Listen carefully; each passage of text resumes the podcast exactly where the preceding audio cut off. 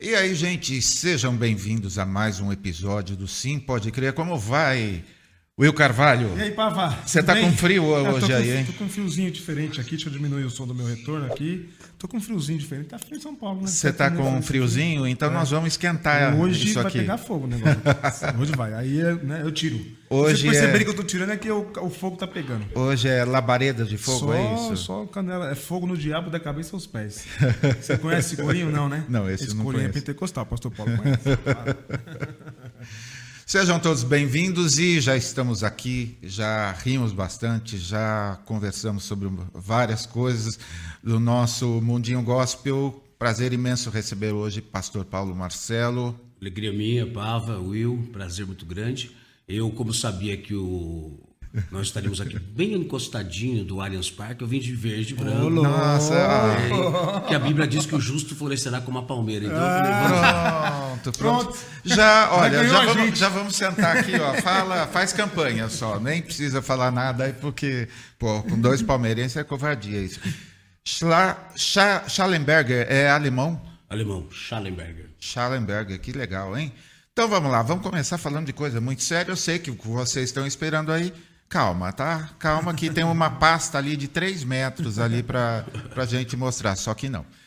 Se prepare, homem. Estou mudando o teu coração, estou mudando tua voz, estou mudando a tua imagem, estou mexendo nas cadeiras, porque Brasília também te espera. Pastor Antônio Silva, no Congresso Gideões de 2013. Uma profecia para o irmão. Em que pé que está essa profecia? Eu tenho, eu tenho, como aprendi nos meus mestres na fé, há, profecias que são para um tempo e há profecias de Deus que são atemporais. Essa palavra profética pelo pastor Antônio Silva, ele é um dos grandes profetas que eu conheço e respeito. Ela é atemporal. Mas nós já, eu e minha esposa, as pessoas que são próximas do meu entorno, a gente já parou nessa palavra, a gente vai voltando e repetindo para ver cada detalhe. E tem alguns detalhes no vídeo, aí só tá um pedacinho, mas se você pegar, ele inicia profetizando para o Marco Feliciano, depois ele vai no Abílio Santana e depois sobre a minha vida. Só que no final da palavra ele fala assim: aqui nesse altar tem três pessoas que vão para Brasília naquele tempo. E quem está lá atrás? A ex-deputada Flor de Lis. E na hora que ele fala isso, ela faz assim. E ela não se elege em 2014. O Abílio perde também a eleição de 2014. E os três vão se eleger em 2018 no bolsonarismo. E eu fiquei para trás. Aí, 2017 e 2018, eu passo um momento difícil minha vida pessoal, minha. E aí começa uma transição. Deus fala comigo, usa uma, um- uma pessoa lá na minha cidade, eu, eu residia no sul, em Foz do Iguaçu, e era começo do ano, dia 2 ou 3, alguma coisa assim. Tinha passado o Natal, Ano Novo. Dia 7 de janeiro eu tomei uma decisão do nada. Eu vou embora para São Paulo. E eu vim para cá. Então, depois começa esse, esse, esse processo do que Deus foi me direcionando a me posicionar e a fazer. E eu vejo algo lindo. Se eu vou, de repente, no bonde nessa situação, talvez eu já estaria em Brasília, mas não debaixo dessa promessa. Eu fiquei o único que ficou, os outros Deus já cumpriu. O que eles fizeram com o que Deus deu é o problema deles. Agora, eu por isso que acredito todos os dias quando acordo, quando vou descansar, ou quando eu vou orar, ou quando eu vou, eu tenho essa palavra no meu coração. Lindo demais. Eu também já recebi uma palavra profética linda que eu imagino que de alguma forma se cumpriu. Pa- Pastor Marco Antônio Peixoto, da comunidade da Zona Sul, lá onde a Aline Barros vai. Pastor Marco, grande abraço. E com palavra profética e tudo, eu faço todas as críticas que eh, sempre acho que devo fazer, né? Mas a palavra, ó, falou que eu seria conhecido em todo o país que Deus estava me levantando como um jornalista para tal, tal. Isso foi faz muito tempo. Tô na fé, rompendo em fé, estou rompe- rompendo em fé aqui. Por falar em Brasília, pastor, o senhor é amigo e não esconde ninguém do Marco Feliciano desde o tempo em que o senhor tinha uma variante dourada e ele tinha uma Brasília amarela. Sabia disso, cara? Nina, seus cabelos é da hora, olha só. Marco Feliciano tinha uma Brasília amarela. Em 2010, quando ele foi eleito pela, pela primeira vez, ele tinha 638 mil reais de patrimônio. Hoje ele está com quase 5 milhões. Ele ensinou os segredos da prosperidade para o senhor ou, ou não? Nesse período o senhor multiplicou por oito aí o patrimônio ou não? o, interessante é que tem mais, né? Porque o, o, Eduardo Cunha, por exemplo, que era o presidente da Câmara naquele tempo, e ele é da, da Assembleia de Deus. Sim. E, quem conduziu o, golpe da presidente Dilma, Sim. ele aumentou 740% na Sim, cadeia. Na cadeia. É Esse é... é, é pessoal muito. Tudo cidadão de bem, né? Pessoal muito, muito, muito especial. Então. É, é, é, essa questão financeira, eu creio que está declarado, é responsabilidade de, de quem declara, né? Eu vou confessar para vocês, eu, desde quando o, o, presidente Lula não é mais presidente, a minha, minha vida financeira não foi crescendo, não, ela foi diminuindo. Eu creio que a partir do ano que vem as coisas vão melhorar. Saudade de um churrasquinho. Não, olha, a gente brinca nos nossos encontros assim, ó. Você escolheu o nicho progressista, ó, só tem pobre. Tá? Não tem o no dono, cenário, né? dono de jatinho, dono de não sei o quê para fazer. Não, isso daí é tudo, são todos bolsonaristas lá assim. É, progressista não tem gente tão cheia de, de dinheiro. Will. É isso, dá uma boa tarde aqui para todo mundo que tá por aqui. Tem o um pessoal dos nossos membros aqui, Tércio, Deise, Estevam, e a galera que vai assistir. Eu sei que depois o Ailson chega aí, o Roberto, a turma toda. E quero dizer ao senhor pastor, mais uma vez, obrigado por aceitar nosso convite e perguntar para o senhor o seguinte: o senhor é um pastor vinculado, é, representante do, do, dos evangélicos dentro do Partido dos Trabalhadores, e é um pastor pentecostal conhecido na Assembleia de Deus, não é qualquer pastor, eu conheço, não é qualquer pastor, não é qualquer pastor que sobe no púlpito nos Gideões Missionários. Não é qualquer aventureiro, tem que ter um, um mínimo, no mínimo, pregado aí numas mil igrejas que antes de subir naquele púlpito ali é, e aí eu tenho a te perguntar o seguinte: o senhor continua recebendo convites para pregar. Eu queria que o senhor contasse para a gente como é que tem sido essa relação. É, infelizmente, a igreja tem se curvado ao bolsonarismo, ao Bolsonaro. A gente sabe, estamos lutando para resistir, né?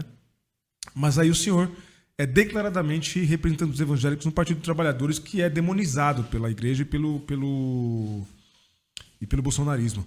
Como é que tem sido essa relação do senhor? Como é que tem sido os convites para pregar? O senhor tem recebido apoio, as pessoas é, têm ainda é, têm sabido diferenciar, não é porque o senhor faz parte do, do de uma ala, o senhor é candidato, está ali atuando dentro do partido político, não é, porque, não é por isso que o senhor perdeu a sua, sua missão, sua vocação, seu ministério. Como é que tem sido isso? É muito boa a sua pergunta, Will. É muito especial e eu quero que todos que vão estão nos assistindo e vão assistir também depois entendam uma coisa muito delicada, mas é importante falar. Tem uma mensagem que Deus me deu alguns anos atrás, que eu prego em relação a e eu costumo dizer que igreja não tem memória.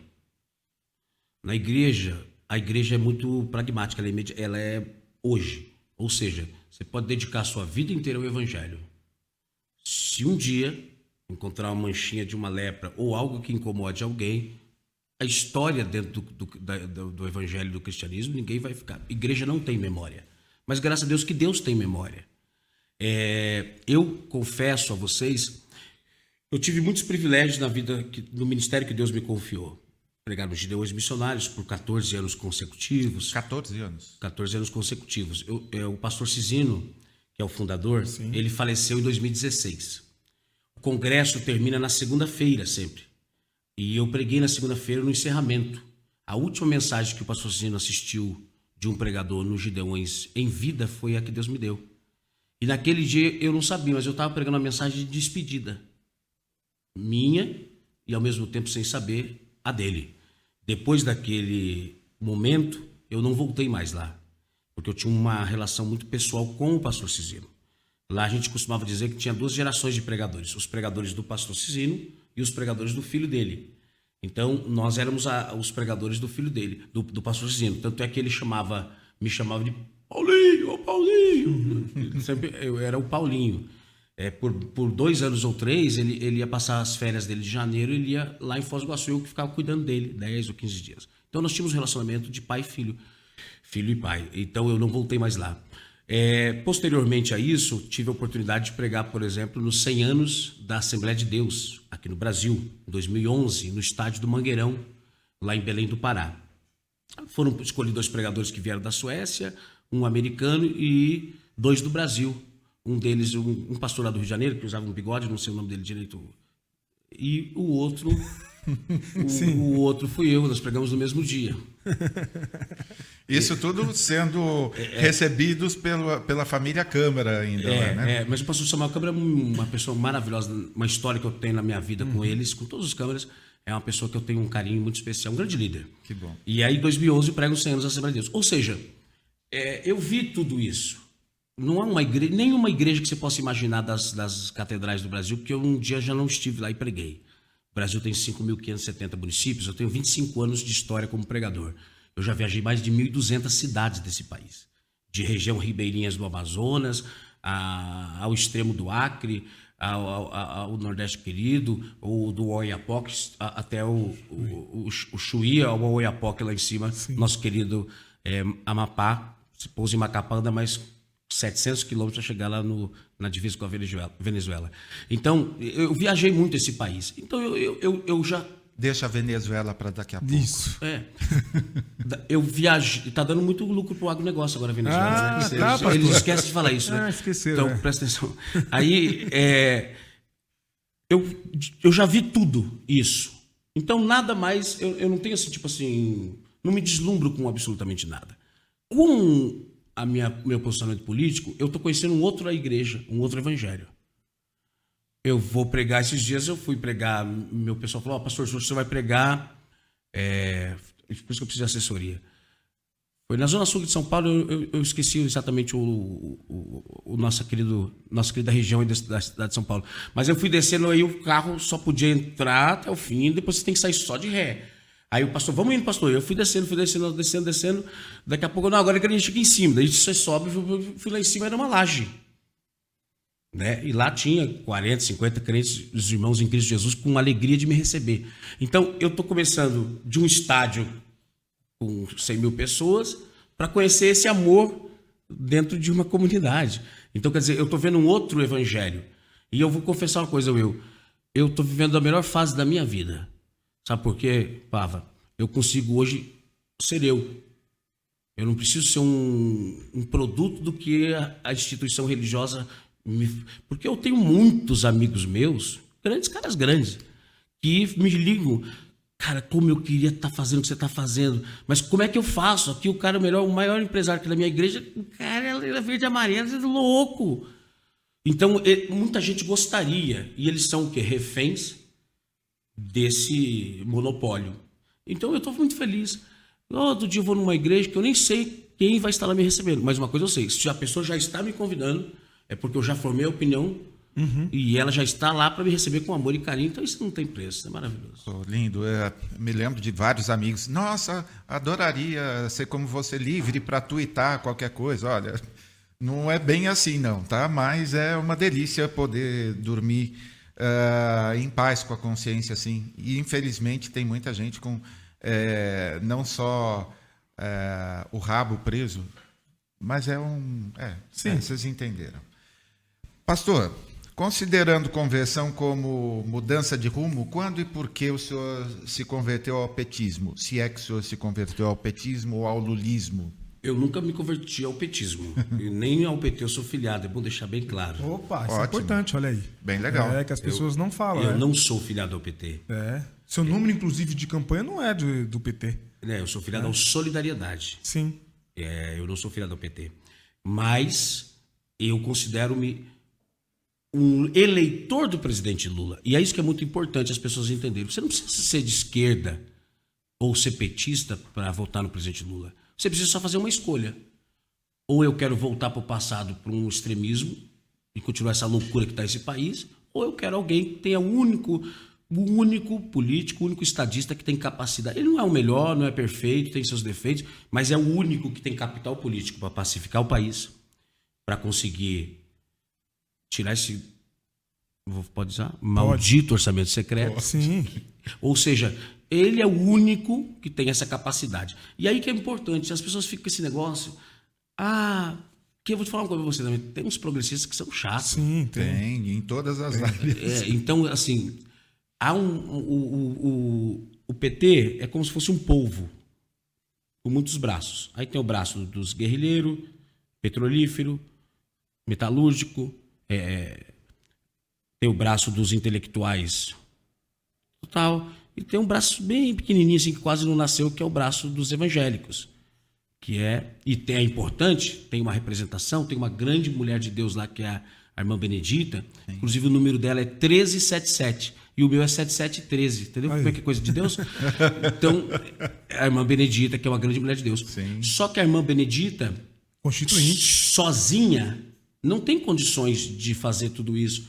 O PT tem 21 núcleos evangélicos e dentre os 27 estados ele tem 21 uma representação. Só que são núcleos, assim com todo respeito e carinho, que falam somente para convertidos de esquerda. E, e- e- e por isso que eu gosto de, de dizer que a gente tem que entender que quem ama a democracia, quem está a favor de fazer alguma mudança e, e tirar esse malafaísmo e bolsonarismo da igreja, nós precisamos fazer o quê? Esquecer um pouquinho, ó, eu sou diferente do Paulo Marcelo, eu sou um pouco diferente do pastor Ed René, eu sou diferente do Ricardo Gondinho, eu sou diferente. Não importa. Eu sou diferente do Ariovaldo, eu sou. Não importa nós precisamos juntar todas essas forças. Eu falo para um tipo de pessoa, o outro fala para outro tipo de pessoa, vocês falam para uma. Então, e vamos para cima de uma situação. O bolsonarismo fez isso. E é por isso que. E, Por e aí que- nós ficamos assim, dividindo entre nós. Não Ficamos com pi- picuinha, besteira, co- co- vaidadezinhas pessoais. Ah, porque. Irmão, eu não tenho paciência. Eu vejo nas redes sociais, tem gente lá, é, um progressista brigando com o outro, um com 115 seguidores e o outro com 80, e os dois lá brigando, enquanto os bolsonaristas estão lá com 30 mil fazendo a festa, um super diferente desse aqui. Aliás, eu participei de um, um evento recentemente com influenciadores, e o influenciadores da Anitta, de novo a Anitta aqui presente, é, não sou petista e voto no Lula. Foi esse o tema de um evento de 24 horas com influenciadores eh, fazendo. Eu achei assim uma sacada super legal. É o que a gente precisa. Vamos ser um pouquinho unidos, só vamos pensar no que nos une, não no. O ano que vem a gente volta a discutir eh, batismo, sei lá. O, o governador Alckmin, por exemplo, não sei se vocês estiveram, quando na pré-campanha que ele teve Covid, ele discursou pelo telão. Sim, Vocês nós vocês estavam lá, não? Nós estávamos lá, mas eu vi o. Nós estávamos pessoalmente, eu, minha esposa e minha equipe. Foi um momento muito lindo. É, porque havia uma resistência. Pô, Sim. o mais tucano dos tucanos é, é o, é o Alckmin. Porque o Alckmin é um conservador conservador. Sim. O Fernando Henrique é um social-democrata. Ele era um tucano meio disfarçado. Acabado de voltar do, Sim, do exílio. do exílio. Entendeu? Agora, o, o governador Alckmin é um tucano, tucano. Católico. Você tá entendendo? Não? Então, sempre. Eu, eu fiquei imaginando, pô, há uma resistência. Tanto é verdade que a primeira vez que os dois aparecem em público, o presidente Lula e o governador Alckmin, eu também estive, foi aqui no, na Liberdade, aqui na Casa de Portugal. Quando o governador Alckmin vai discursar, o presidente Lula, tão inteligente que ele é, ele levanta e fica do lado dele, para que ninguém vaiasse. Porque com o Lula junto, ninguém vai vaiar. É igual quando. Entendeu? Sim. A gente que é pregador, a gente já Claro, sabe. que aprender essas ah, coisas, Não, né? mas é claro. Parou do lado dele. Então o governador Alckmin, inclusive, até ele fica com a voz assim, Lula, Lula. Não, no quarto Lula não saiu o Lula, né? Porque ele estava também tenso. Lá não. Quando ele discursa e quando ele usa uma frase, ele falou assim: não é os aliados que determinam a missão. É a missão quem vai determinar quem são os seus aliados. Então a missão é mais importante do que. Pô, que lindo. E aí, aquele momento, pô, no telão, o pessoal levantou. Claro. Aí você vê, irmão, 10 mil petistas da Paulo de Geraldo Alckmin. Tucano Alckmin. Aí, se eles conseguem fazer isso, quem sou eu vou ficar com essa picuinha? Sendo que hoje o segmento evangélico, o voto evangélico, pode definir tudo. E nós temos uma missão muito maior. Então, ficarmos com coisinha, com. Ah, meu. 45 dias, é isso? Né? Não, 30, Menos de 40. 36 ontem, hoje 36. é É. dia 2, hoje é 30. Nós estamos com 32 Ó, dias. Ó, confuso aqui, o de humanas 32 dias ou aqui. 33. É isso? É isso. Pastor, é, eu, eu- você está falando sobre isso, eu estava lendo aqui o comentário do. aqui no chat. Eu já explico já para o pessoal, mas rapidamente. É, inclusive, quero agradecer, queremos agradecer o apoio que o senhor deu para a gente também, ajuda, né, nem, nem, independentemente do tamanho dela, para a gente trazer o, o Haddad aqui. Dizer que o senhor estava aqui, a gente viu o senhor, que o senhor foi embora muito rápido também, né? Mas eu também não tenho, assim, correria, né? Sim. Mas eu fiz de coração, eu nem, assim, nós só nos conhecíamos virtualmente, né? Mas pela causa, aí, eu- aí que eu quero entender.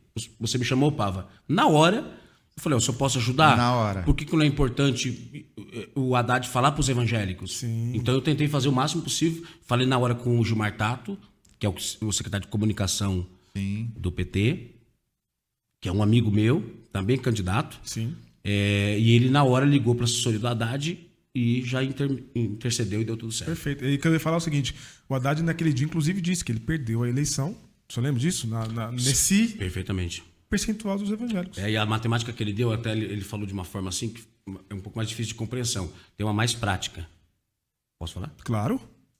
Tá. Quando termina a eleição de 2018, o Datafolha, o pós-urna, o presidente Bolsonaro é, foi eleito com 58 milhões de votos. O Haddad teve 47 milhões alguma coisa. Ou seja, quase 11, por, 11 milhões de diferença. O Bolsonaro teve 21 milhões de voto evangélico. 21 milhões. O Haddad teve 10 milhões e 800. A diferença. A diferença aí. Dos 10 para um para o outro, Tá o aí. voto evangélico. Tá aí.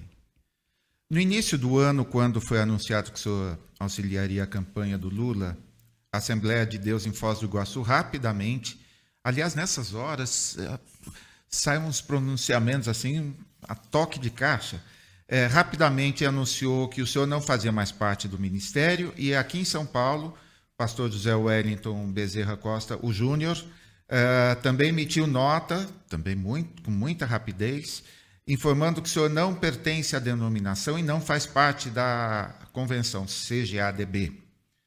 Quando pelo menos 10 prefeitos denunciaram os pastores Gilmar Santos e Arilton Moura, do Ministério Cristo para Todos, um ramo da Assembleia de Deus em Goiânia, eu não me lembro nem. Você viu alguma nota emitida sobre.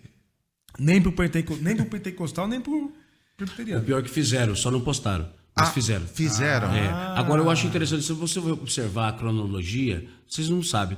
Mas o pastor lá do Rio de Janeiro, aquele do bigode, Sim. ele postou no Twitter dele antes que a CJDB postasse. Como é que ele já tinha a carta? E ele postou ela sem a assinatura do pastor José Wellington. Tá no Twitter dele, só entrar no Twitter dele, lá tá lá. Caramba. É, tá lá minha carta, meu nome, mas sem assinatura. E a, a carta que veio da, da, da CIADEP, é de Foz do, do Paraná, ela disse que eu estou desligado desde 2019. Só que em 2020, o meu pastor mandou vídeo para mim pedindo para ajudar o filho dele, que era candidato a vereador lá, ele pedindo voto para mim aqui para vereador. Quer dizer, então como é que conseguiram a data retroativa? Assim, 20 eu estou na igreja, 21 eu estou na igreja, como é que eu cortei de 19 eu não estou? E aí arrumaram o artigo 95. Eu fui procurar no estatuto, foi criado também o artigo 95 aqueles dias. Então, quer dizer, Coisa, hein? foi bem legal, né? Bem interessante. Olha, Coisa, hein? a gente, a gente vê eh, sinais e E prodígios. o artigo 95 é, é, defendendo pautas, teo- é, é, pautas ideológicas contrárias à nossa fé. Eu não sei, um dia, algum dia. Agora, eu defendo pautas ideológicas contrárias à fé da Assembleia de Deus, mas a Assembleia de Deus permite o Bolsonaro, que não é evangélico, tomar Santa Ceia. Então, é. quer dizer assim, eu, eu acho que esse artigo 95 tem que dar uma mudadinha, né? Pastor, o, o Tércio está dizendo uma coisa aqui interessante, que usam muito contra os senhores bolsonaristas. O senhor foi preso. E aí? Eu não fui preso. Opa, importante dizer isso. É, Posso ler a história aqui daí? Claro, claro. A primeira resposta do pastor Malafaia foi que o senhor deve ter cheirado cocaína estra- estragada e que já foi preso. Aí a gente foi pesquisar. Em 7 de julho de 2014 foi registrado eh, na sexta delegacia de Foz do Iguaçu um boletim de ocorrência informando que o senhor ameaçou um credor que foi cobrar uma dívida de carro. Com um mandado de busca, locali- localizaram em sua residência uma pistola da marca Taurus, calibre 380, com dois carregadores e 45 cartuchos intactos. Também foi localizado uma bucha com substância análoga à cocaína. Na hora do indiciamento, fala aqui que o senhor foi indiciado pelo crime de posse irregular, pagou fiança e responderia pelo delito em liberdade. Esclarece isso porque também foi de um jornal local que eu consegui esse relato aqui. É interessante porque é o seguinte: é, primeiro, foi uma coisa assertiva, fui até lá para esclarecer o fato. No outro dia, eu tinha uma agenda em Portugal. Se você entrar no meu, no meu Instagram, minhas redes sociais, foi dia. Acho que a data está errada, acho que foi dia 7, não foi? Tá aí, não, 14. E, aí, aqui está 7. É, mas foi, eu, eu, eu, eu, mas não importa. É, acontece o fato num dia, só que a agenda não é que eu arrumei a agenda no outro dia, estava marcada já tinha seis meses. E no outro dia eu fui para Portugal pregar o evangelho normalmente. Essa, essa pistola, por exemplo, que estava na minha casa, era do meu segurança, no nome dele, ex-policial militar, trabalhava comigo há sete anos. Ele tinha sido expulso da polícia militar e se converteu, aceitou Jesus ouvindo uma mensagem minha. O nome dele era Moran. Trabalhou comigo com carteira assinada durante sete anos. Ele estava ele, ele quase indo para uma clínica psiquiátrica e Deus restaurou a vida dele. Eu trouxe ele, ele dirigia para mim, cuidava da minha segurança e andava comigo a, no processo, a tal dita é, substância não foi comprovada que era droga, nem aparece nos autos do processo. Sim, isso eu percebi. Não aparece nos autos do processo. Agora, tinha que perguntar para o Silas Malafaia, que eu, que eu não sei a diferença. Se eu ver ou se chegar perto, eu não sei o que é que estragado, o que é que não está. Como é que ele sabe o que está estragado, o que é que não está. É, eu, eu não sei. Talvez aquele conheça, é, Aliás, ele sabe qual é, qual é a, a... Que é bom, Tem um avião é da FAB aqui do Bolsonaro, talvez pois ele é. sabe que, inclusive, estava lá pertinho deles na Europa, lá agora, talvez. Olha, ontem a Vera Magalhães desnudou, desnudou o Bozo e e olha, o senhor, uh, eu nunca vi o Malafaia digitar com tanto erro de português, de hum, digitação errada, assim, bateu um desespero Mas que eu, eu não também, entendi. E, ele confessou que estava me assistindo na minha live, né? Porque ele falou assim, eu estou na live, digitando, na live, já disse que vai conseguir recurso para pagar o advogado. Diz para ele que o Zanin vai fazer para mim Aí. com pro bono, sem problema não, pode vir que processo. Agora, me explica uma coisa. 2014 o senhor tinha segurança, por quê? Eu, uh, o senhor já estava aprontando alguma? não, não. Foz do Iguaçu, por exemplo, é uma cidade fronteira. Em 2014, eu sairia candidato a deputado federal. Hum. Em 2014. Eu estava na pesquisa, eu tinha um projeto chamado Viva Paraná, uma cruzada que eu fazia com carreta de som, e eu sairia candidato. Nesse mesmo ano, a esposa do prefeito sairia também, no mesmo partido. E o que aconteceu? Era faltava 10 dias para que eu lançasse minha campanha. E 10 dias antes é, teve essa coercitiva na minha casa. Então, aí vocês já tentam entender Entendi, mais ou menos algumas coisas. Entendi, pastor. Entendi. Agora, o interessante é o seguinte: reviraram a minha vida, fuçaram a minha vida. Porque quando eu me posicionei e apareci, fui para trás, para frente, para não sei o quê, para frente, para lá, para lá, para lá. Graças a Deus, é um único fato da minha história inteira, em 25 anos. Agora, eu tô aqui. Eu, eu sou candidato, acabei de passar na ficha limpa. Pergunta se o nome para Malafaia passa em ficha limpa para ser candidato. Olha, eu vi um vídeo... Agora, essa questão, aí, esses bolsonaristas, interessante que em 2014, ô Pava, acontece esse fato, Will, na minha cidade, Foz do Iguaçu, na igreja que eu congreguei durante 20 anos, com o mesmo pastor, 20 anos na mesma igreja. Por que, que a Assembleia de Deus não fez carta me desligando nesse dia? Pois é, é verdade. Por que, que não teve nenhum problema? Por que, que eu continuei pregando nos gideões missionários da última hora? Sim. E naquela época não tinha problema nenhum. E agora eles vão ressuscitar uma situação que aconteceu em 2014. Por que, que não me desligaram e por que, que eu não parei de pregar no Camboriú? Porque na, na época eu peguei os fatos e esclareci. Então, os mesmos hipócritas que vão lá buscar uma situação dessa, por isso que eu disse no começo, igreja não tem memória. Agora, é, porque o, o Evangelho ensinou uma coisa. Eles nunca vão perguntar para onde você está indo. Eles só querem saber de onde você saiu. Porque cicatrizes não dizem para onde você vai, diz o que você passou para chegar até aqui. Então, é por isso que tem que diferenciar. Porque Deus não está perguntando de onde você saiu. Jesus quer te, quer te falar, vem para onde eu quero te levar. Essa é a diferença do evangelho verdadeiro e dessas hipocrisias. Não vou esquecer essa frase Caraca, aí da, da igreja que não tem memória. Desde quando o senhor recebe assim uh, alguns aquelas coisas? Ó, bom, primeiro, eu contar uma história. A maioria das coisas que eu ouvi sobre o pastor Silas Malafaia, a maioria não, para não dizer quase todas, eu sempre ouvi dentro da Assembleia de Deus, nunca foi fora.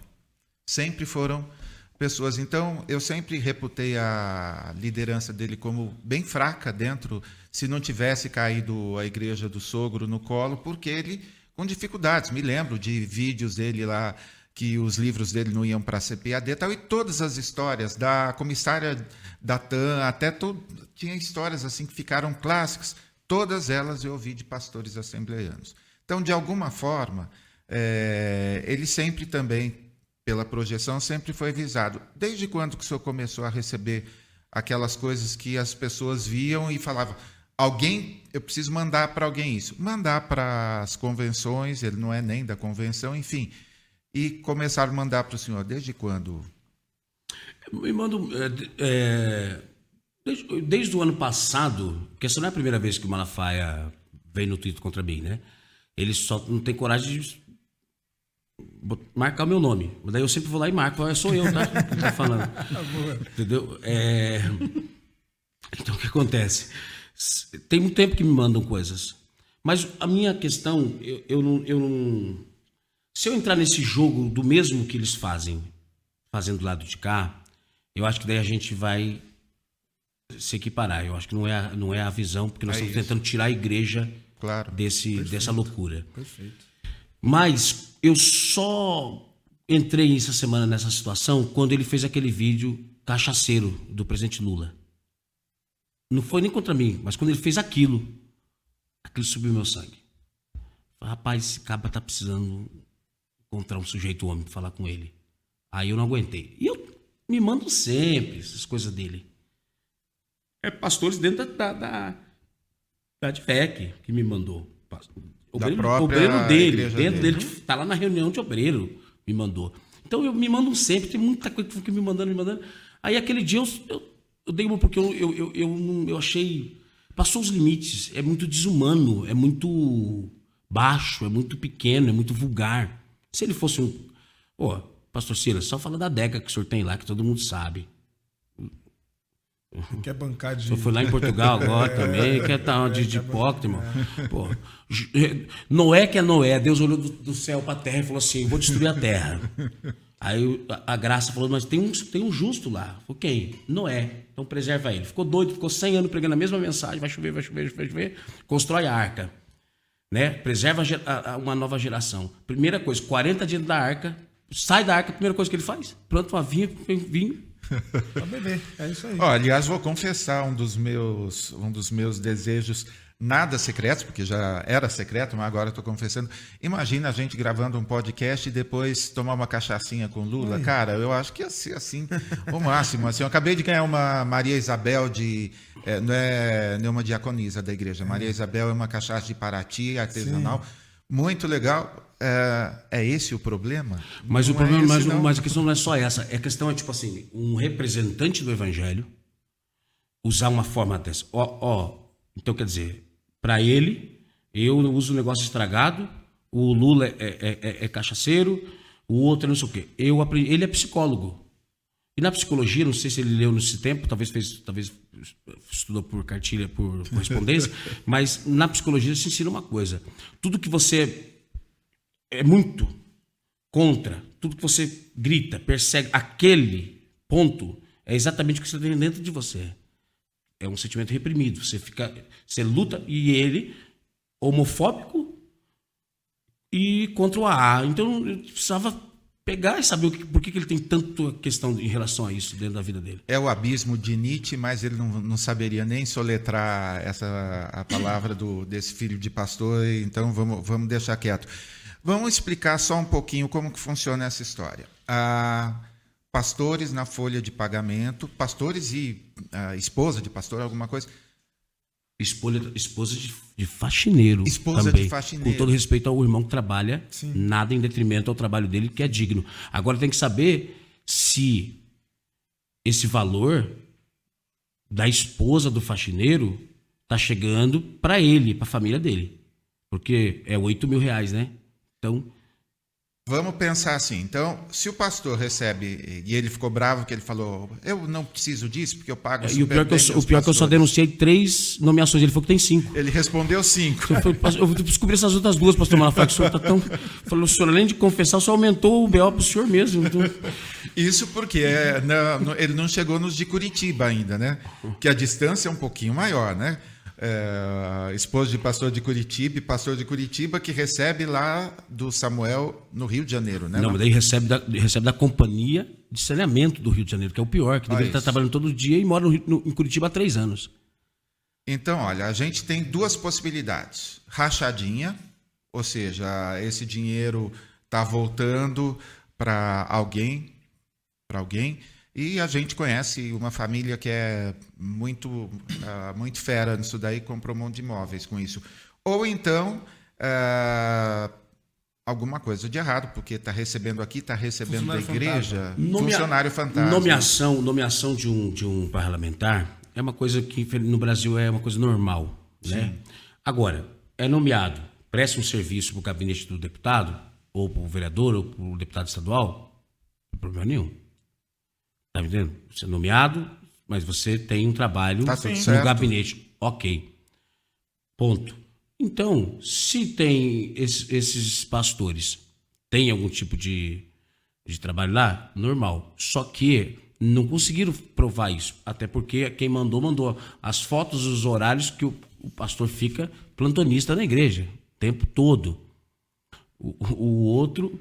Então, quer dizer, agora tem que descobrir esses outros dois que o Malafaia falou que tem, que a gente não sabe quem que é. Pastor, mas por exemplo, se alguém tivesse. para alguém que vai cair aqui e ouvir essa história a primeira vez. Hum. E se fizesse para mim, um, para nós, um, um passo a passo. Como aconteceu tudo? Você recebeu um e-mail? Como é que foi? Eu, eu, tá- se, se alguém quiser entrar no meu Twitter, tá lá, eu postei ontem todos os documentos, tá tudo lá. O cronograma é uma denúncia de uma pessoa anônima. Eu li o e-mail que a pessoa me mandou, você também deve ter lido. Sim. Os documentos que ela me mandou, as fotos que mandou, eu só fiz o. Eu li, ela só não. pediu assim, só, ele só pediu assim. é, espero que o senhor tenha coragem. Eu falei, então me manda, comigo mesmo. Só isso. Então, quer dizer, eu só soltei a, a, a, fagulha. Agora, quem tem que responder, o, o Ministério Público quiser observar e faz, ou se alguém quiser denunciar, eu fiz isso. Agora, eu vou lhe falar uma coisa senhor, o Will e Pava, e os meus amigos que estão nos assistindo. Para incomodá-lo em Portugal, e ele digitar daquele jeito, eu não sei, mas porque quando você tem que responder uma coisa, por exemplo, fico um dia inteiro postando esse negócio da minha, de 2014 da minha vida. Não respondo ninguém. Pra quê? É uma coisa que já. Não, não tenho que responder nada. Eu, eu, eu para ser candidato, você tem que passar no ficha limpa. Eu fui candidato em 20, você foi candidato agora em 22. Então, não- então não tem que ficar respondendo. isso. Agora, quando tem que digitar, como o senhor falou, nunca teve tanto erro de português. Imediatamente, Não, e é outra porque coisa. sentiu, né? E ainda dizendo que deputados gays deve ter um monte de gay no, no gabinete, então. ah, Que que uma coisa tem a ver com a outra? Então, É, para mostrar o tamanho desse, desse senhor, né? Que ele está, está vinculando a, sexualidade das pessoas a crime. É, Isso, a- isso é, isso, isso caberia, inclusive, é que, é que é um exercício muito grande, mas é meio que é um crime de, de homofobia, é, sabe? Disfarçado, porque tá, ele tá vinculando. Porque uma coisa tem a ver com a outra. né? Exatamente. Não tem nada a ver uma coisa com a outra. Aliás, olha, a gente vai falar numa outra entrevista, mas está aqui, ó, processo criminal do Ministério Público do Rio de Janeiro contra o pastor SM por crime de transfobia. Isso aí. Dia 28 de julho de 2020 e já está marcado Ah. o Audiência. audiência 12 de setembro. dia 12 de setembro. Isso Isso aí. aí. É, Reverenda Alexia Salvador, mulheres da EIG e ICM, é a Igreja Cristã Metropolitana, Isso. se eu não me engano. É importante Mais um dizer- para ele É, gastar vai- um troquinho aí. Aí vem aquela conversinha de cristofobia. Meus irmãos, não caiam nessa ladainha. É ladainha. Nós não sofremos cristofobia no Brasil. Aí o pastor Paulo está dizendo aqui que viaja o Brasil inteiro, prega o evangelho, ninguém nunca parou. Onde você vai? A pregar o evangelho aqui não. Ninguém nunca. Porque, inclusive, nós somos protegidos pela Constituição de 88, que a turma do Malafaia e uma turma verde oliva odeia. Que a gente sabe que eles estão reagindo a esse ódio à Constituição. Mas é liberdade, liberdade religiosa é direito humano. Tá? Então não tem cristofobia no Brasil. Vai usar esse negócio de que tá, ah, tá me perseguindo porque eu não posso mais pregar contra a homossexualidade, não sei o quê. Não é bem assim, não, viu, pastor? Só não tá pregando contra a homossexualidade, não. Só está sendo preconceituoso e criminoso, portanto. E só para lembrar, o Leão Gilberto Barros foi condenado. Vai pegar uma. Duas Puxar, semanas atrás. puxar uma cadeia aí por causa de homofobia. Então, é bom as pessoas começarem a pensar, repensar o seu comportamento. Não tem ninguém sendo impedido de pregar o evangelho. O pastor Paulo está dizendo aqui que já.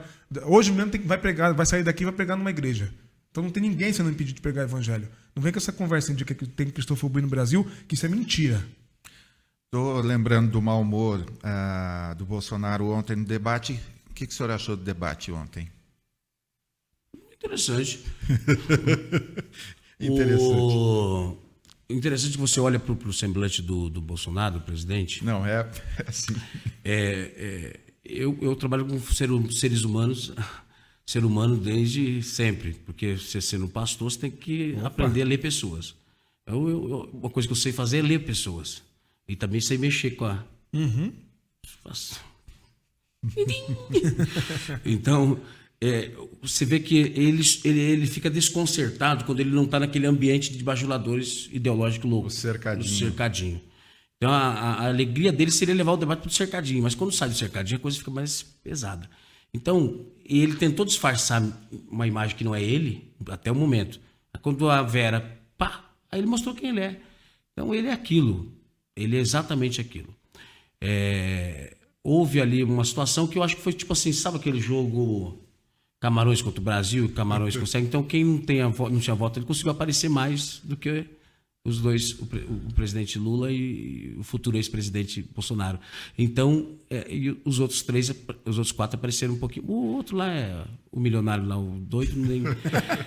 Uma Ricardo Almeida com um colarinho que tava desse tamanho, quase da orelha dele até Ele falou embaixo. que é cidadão como nós, pastor. Eu queria ter 24 milhões igual ele, cidadão como nós.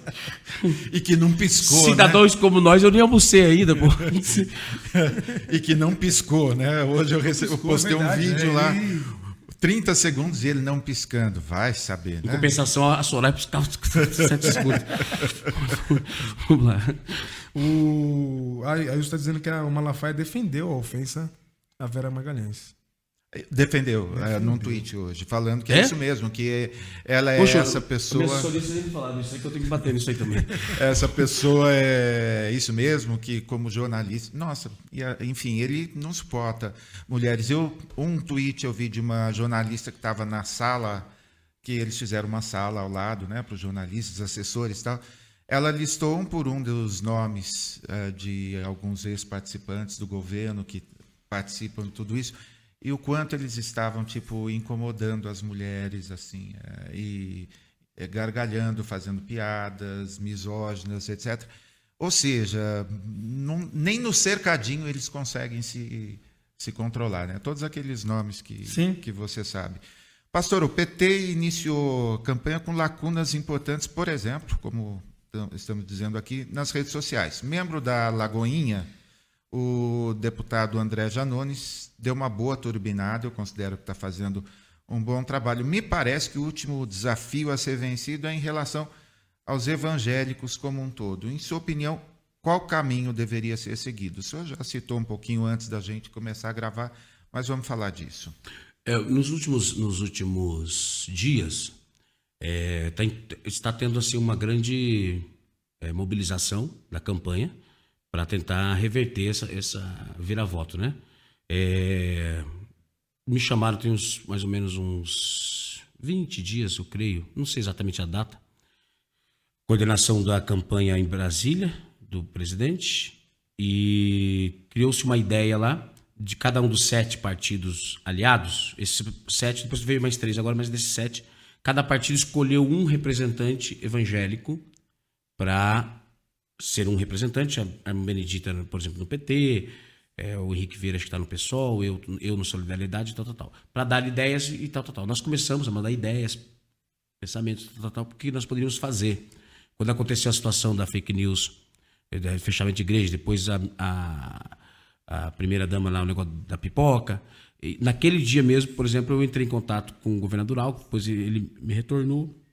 E eu passei algumas ideias, dentre elas, do presidente fazer um, uma live, eu chamei de live, e agora ele disse que um, ele usou a palavra debate, Debate. né? Uhum. Mas eu, eu, eu, né, eu, eu sugeri para eles uma live e a presença do presidente em um culto pentecostal. Não precisa ser numa igreja, mas nós fazermos um grande evento e mostrar que o presidente tem gente orando por ele, tem pastores evangélicos, crentes, povo do, do meu povo, do, do Reteté, o povo de vocês quietinho lá, bonitinho, tudo certinho. Não, eu sou pentecostal, justo. Ele é pastor. pentecostal. Pentecostal. É aqui, é aqui, é aqui. Bem da, bem da USP, bonitinho. Nós também. É, nós é fogo, Ou seja, é. botar todo mundo. E mostrar que o presidente tem esse. esse porque na cabeça deles não tem ninguém que- do lado de cá. E eu vou falar uma coisa para vocês, meus irmãos. Hum, vem pro lado da luz, vocês vão ver que o negócio está melhor aqui. E essas duas ideias que eu dei. E também houve também agora a iniciativa, vocês viram, o Restitui Brasil Sim. que s- as 12 redes eh, sociais foram. eh, eh, eh, o TSE tomou noção, ou seja, estão na campanha, podem ser impulsionadas pela campanha. E também está sendo, não sei se vocês observaram, mas no YouTube, muitas inserções daque- daquele vídeo do presidente de 2003. Né? É livre, direito de Sim, culto, sim. tal. Se vocês observarem, aquele rápidas. vídeo, aquele vídeo do presidente Lula, daquela edição, é, eu não sou o único, né? Mas eu tenho nas minhas redes desde 2021 que eu faço menção sempre daquele vídeo. Inclusive, não sei se vocês viram no meu canal do YouTube, eu fui fazer um vídeo na frente também lá da, da Assembleia de Deus, quando eles falaram que estava proibido o presidente entrar, eu fui lá com a minha equipe, fizemos um vídeo. Lá na frente eu falei assim, essa igreja que dizia que o presidente Lula ia fechá-la, é ela que está fechando agora para o presidente entrar. Então, quer dizer, o contraponto. É um trabalho praticamente jornalístico, gente. Exatamente. Porque é É isso que precisa.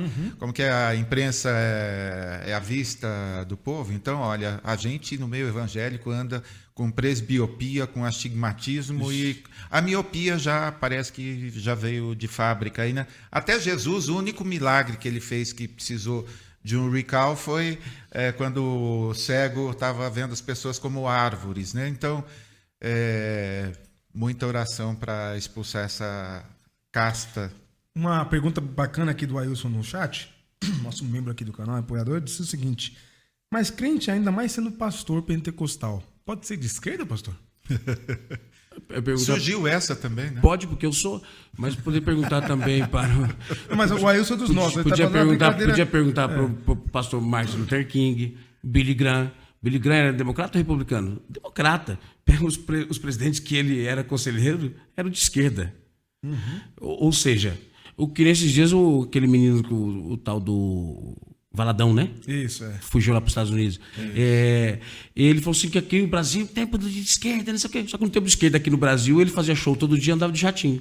Bolsonaro ganhou, ele quebrou e foi morar nos Estados Unidos. Quer dizer, então, não conseguiu nem reeleger Trump lá. Eu fico opinando aqui. Ah, Pode ser de esquerda, eu vou te explicar por quê. Jesus, eu sou, na teologia, como um teólogo, eu sou um pastor dentro de uma teologia conservadora bíblica. Mas essa mesma Bíblia, que tem uma teologia conservadora no sentido das pautas que já sabe, não precisa nomen- nomenclaturar, esta mesma Bíblia tem pautas que são especificamente de esquerda e de progressista. Compaixão, cuidar do órfão e da viúva, cuidar do pobre, das minorias e dos fragilizados e assim por diante. Quem era Jesus? Jesus andava nas terras áridas da Palestina e havia o mesmo preconceito. O judeu não se dá com o samaritano. Falou, ô Jesus, aqui não desce para essa esquerda aqui que está Samaria, essa esquerda aqui. Tá... Então, Jesus, então é aqui mesmo que eu quero entrar. E Jesus esteve na cruz com dois ladrões, um à esquerda e um à direita. Ele deu oportunidade para os dois aceitarem Jesus e converter. Agora, a Bíblia não diz qual dos dois que, que, que foi para o céu e qual que foi. Qual- tem que saber se é o da direita ou da esquerda. Lá no céu a gente vai saber. Aí alguém pergunta, e quem era Barrabás? Barrabás era o centrão, né? Que o centrão fica lá, na hora de morrer, ele fala, não, deixa eu pular fora da cruz, fico aqui esperando o que sobrar, eu fico ano que vem, eu tô junto. que Barrabás já tá na cruz do meio, então... Barrabás é o centrão, falou, ó, na hora de morrer, na hora de morrer mesmo, pula fora, esperando que vem, quem estiver lá, a gente tá junto. O senhor é um parlamentar. E como. O, desculpe minha ignorância, o senhor já foi eleito alguma vez como parlamentar? Não, eu sou candidato. Candidato. Eu tô esperando aquela profecia do começo do podcast, sei se você tava aqui. Boa, verdade, verdade, verdade. Boa. Mas o senhor como parlamentar, então. Já vou, já vou dizer que como, pro- como parlamentar. Jesus, agora o Antônio Silva, agora também tem o profeta Will, Senhor. Agora eu vou levar isso comigo. Mas é, como, é que, como é que a gente faz para lidar com o Centrão, hein? Mas até agora tem o centrão da Bíblia também, né? Esse que é o pior, né? Então, então pior ainda. O, o, o centrão, como o presidente Lula ensinou muito bem, centrão é um aglomerado de cooperativas partidárias. E eu acho muito interessante isso, quem está nos assistindo, evangélico, crente, servo de Jesus, que fica aquele negócio, aquelas ignorâncias. Ex-presidiário, ex-presidiário, ex-presidiário, ex-presidiário. O dono do PL é o senhor Valdemar da Costa Neto, pastor. Os irmãos evangélicos, queridos, crentes em Jesus, que foram manipulados por esse pessoal, preste bem atenção. Pesquisa, filhos, o partido do vice-presidente do Brasil na primeira eleição do presidente Lula e na segunda do presidente Lula é o partido do Bolsonaro, pastorzinhos. O PL. Sim. Ou seja, as pessoas não, não. E Jesus é uma coisa. Jesus tem um, um sentimento com presidiários. Não sei se você já percebeu. José é ex-presidiário. Jeremias é ex-presidiário. Paulo é ex-presidiário. João Batista é ex-presidiário. Jesus é ex-presidiário. Pedro é ex-presidiário. Então. Moisés escapou, né? Então, quer dizer assim. Moisés fugiu. Mas é assim: é, o Brasil precisa, para vencer o Centrão, sabe o que precisa fazer? Eleger os 513 deputados, porque veio esse congresso, desse último congresso, é o pior congresso da história do Brasil. Essa bancada evangélica, são 114 deputados evangélicos, ela se elege para defender pautas de costume. É, entre projeto de lei, tal, tal, tal, nesses últimos três anos e meio, foi 4.768 projetos de lei que foi para Brasília, que foram tentados. Alguns passaram, outros não. 32% de pautas econômicas, 20 e poucos por cento de pautas de projetos de lei normais, no sentido de da questão para o governo poder uhum. continuar administrando seu país, e só 0,17% de pautas de costume. Então é uma, uma, uma bancada que se elege família, uhum. mas não estão interessados nenhum. Votam pelo centrão. A bancada evangélica, 114 deputados, votaram a favor de homeschooling. O que, que é. E a igreja. Nossa, homeschooling. O que, que é o homeschooling? É um projeto racista que começou nos Estados Unidos. O pai de família branca não queria que o filho estudasse numa escola que tinha negro. Então se aprovou o homeschooling. As crianças ficaram dois anos em casa com a pandemia e os irmãos crentes comemorando o homeschooling. Tem gente que precisa mandar o filho para o colégio para poder comer a merenda. É, é uma forma maior ainda de termos uma diferença de classes no Brasil. 2% da população brasileira é dono de 46% da riqueza do país. É, é uma desigualdade social e, e, econômica absurda. Tem um rapaz que é maravilhoso lá, o olho de 24 milhões, mas tem 33 milhões de pessoas passando fome, que Bolsonaro disse que não existe. Ele não existe porque ele, ele só fica no cercadinho. Por que, que ele só chega na cidade 11 da manhã ou 3 da tarde? Você já percebeu? Uhum. Pergunta por quê. Ah, por quê, pastor? Porque só vai os donos de empresa poder os dos bonitinhos, branquinho, igual. Você já percebeu? Sim. Vê chega às 6 da tarde que o trabalhador sai da rua, vê se. É, tem, tem estratégia aí, né? Tem... O senhor pretende se eleger com pensando em quais projetos? O que você tem assim como, como projeto? Assim, além de plataforma. ser um, é plataforma, só plataforma. Vamos oh. falar dela. Ó, oh, trouxe. Temos temos, temos eu, material. Eu, eu, eu, tive uma ideia, assim, Deus me deu. Claro que ainda tá. Você vai ter que ir evoluindo, né? Mas eu tenho aqui, ó. Por exemplo, se você quiser só dar uma palhinha, em vez de a gente falar na, para a igreja de questões, todo mundo, essas cortinas de fumaça, falar do que realmente importa. E aí eu tenho algumas diretrizes quais, nas quais eu quero é, tentar trabalhar. Por exemplo, um, uma das coisas que eu estou tentando fazer, assim, de é, um resumo, é essas milhares e milhares e centenas de milhares de pequenas igrejas que o pastor não consegue nem um CNPJ, porque não tem um extintor lá dentro para fazer uma uma, uma vistoria, uhum. um pastor que não consegue ter um acesso a um crédito para que a igreja dele. Só que esses pastores, com essas pequenas igrejas que estão espalhadas em todas as regiões, não só aqui no estado de São Paulo, mas no Brasil todo, esses pastores fazem muitas vezes o que o Estado não pode fazer. Ele está lá dentro de uma comunidade, dentro de uma favela, Sim. e ele recebe lá duas da manhã uma mulher espancada, ele vai atender, vai restaurar essa família, vai restaurar esse casal, dependentes químicos, a mãe que o filho acabou de ser assassinado ou que está preso. Então, eles fazem com que, dentro dessas comunidades, muito trabalho restaurar a dependência química. e assim por diante, que o Estado não pode fazer. Só que eles não estão em cima de uma grande convenção e nem dos chamados caciques. Então eles não têm investimento que só viria deles, porque eles, eles têm. Né? Foi perdoado agora há pouco 1 bilhão e, 300 uhum. milhões de impostos. Então, eles têm. Agora, por que, que essas igrejas não têm? Então, é isso que eu estou tentando nesse projeto. Por exemplo, aqui. Ó. É, eu posso fazer uma, uma claro, aqui? Claro. Ó, é, por exemplo, acesso ao crédito para entidades religiosas, pequenas entidades religiosas. Para que ele possa ter um acesso ao crédito, para que ele possa colocar esse, esse extintor, de som, esse extintor para colocar uma caixinha de som lá na sua igreja, ou seja, fazer com que essas igrejas tenham acesso a crédito que só as catedrais têm. É, por exemplo, apoio ao fomento de criação e geração de produtos para atender especificamente o mercado gospel, como, por exemplo, roupas, acessórios, ambientes, locais que fornecem produtos e serviços ao público. Um exemplo: você tem uma pequena igreja, uma congregação, fazer com que haja investimento público para você pegar as irmãs lá que estão desempregadas e colocar elas numa costura, por exemplo. Fazer uma cooperativa, né? Cooperativa. O, o, o rapaz lá da igreja tem uma, uma mexe com uma pintura, alguma uhum. coisa assim. E fazer com que esses pequenos profissionais que estão dentro dessas pequenas igrejas que são integrados, com um pastor, ele apresentar projetos e a gente possa conseguir investimento público para que a gente tenha nisso gerar emprego para eles e condições de melhorar a sua vida. Isso é um exemplo. Por exemplo, o grande empresário, ele pega e dilui do seu imposto de renda 6% e ele doa. Médico da Cruz Vermelha, nada contra. Uhum. É, Criança Esperança.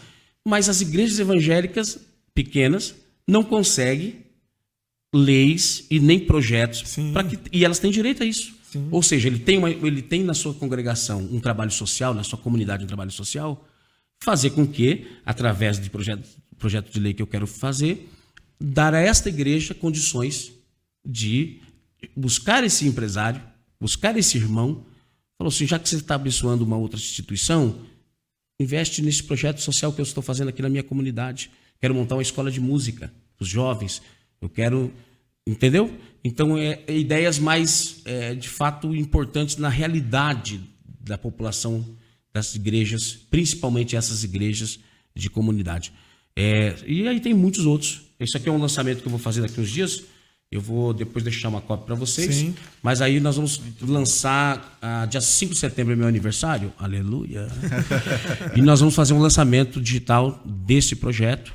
Né? Estamos levando lá é, os pastores que eu tenho já na, que estão nos ajudando, nos apoiando. E aí nós vamos fazer uma apresentação real, mas eu trouxe aqui em primeira mão só para é um legal, projeto ó. de montadinho. Sua camiseta já está lá, tá lá. Não é, não é extra large. O que eu quero dizer assim que é. não é, não é mais aquele negocinho de cortina de fumaça, sabe, não? É aborto, casamento de não sei quem, não sei o que, não sei o que. Não, não é interessante Isso. que está falando da capilaridade. Quando fala de evangélicos, alguma coisa, é sempre são os caciques e as catedrais. É né? Ninguém chega com nenhum projeto para quem está lá na ponta fazendo diferença e nessa ponta onde a gente não vê o mesmo preconceito que vê lá dos caciques. Né? Pois é. Esse, esse, esse povo, infelizmente, o que acontece? Eles, eles foram muito manipulados em 2018. Só que foi passando tempo, passando tempo, eles falaram, rapaz, mas hoje a igreja sabe o nome dos 11 ministros do STF e não sabe o nome dos 12 apóstolos. Então, essa pequena igreja, esse povo simples que está sofrendo, no, e até gente que está em igrejas grandes também, foram, infelizmente, só manipulados. Então tem que separar o evangélico, o simples irmão crente, do manipulador, do, agressivo e do, das pessoas que têm, têm interesses escusos, diferentes.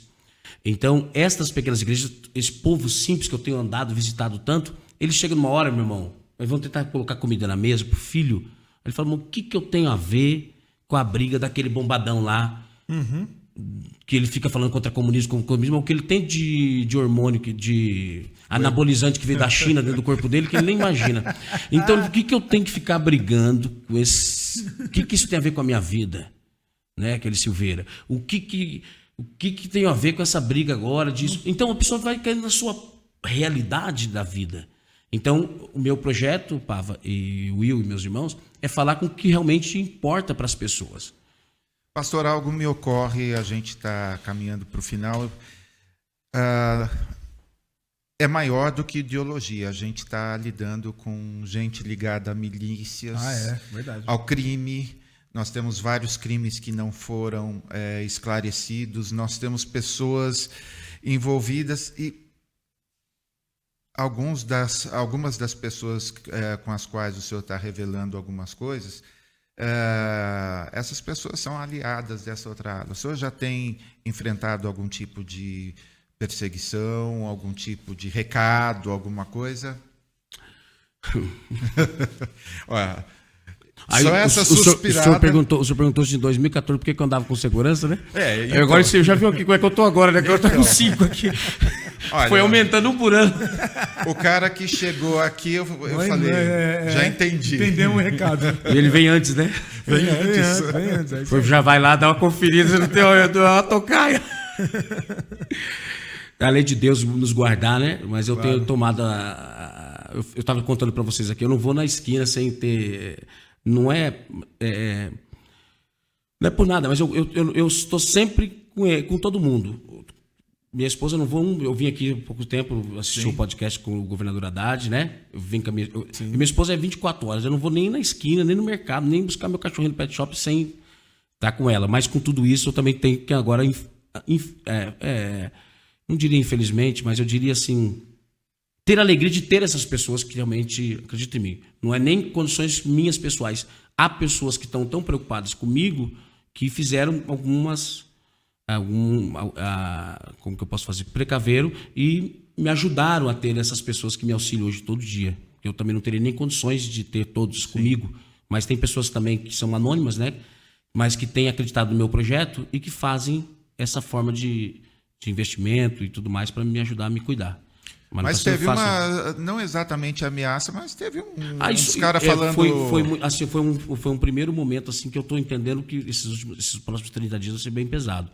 Porque como as pessoas não me vêem quase assim abertamente, só mesmo eu chego para pregar e vou, mas sábado eu tive um fato muito triste, eu até comentei com vocês aqui antes, estava indo pregar aqui em Paulínia, interior de São Paulo, nós paramos aí na Bandeirantes para tomar um café e tal, e nós estávamos em três carros, né?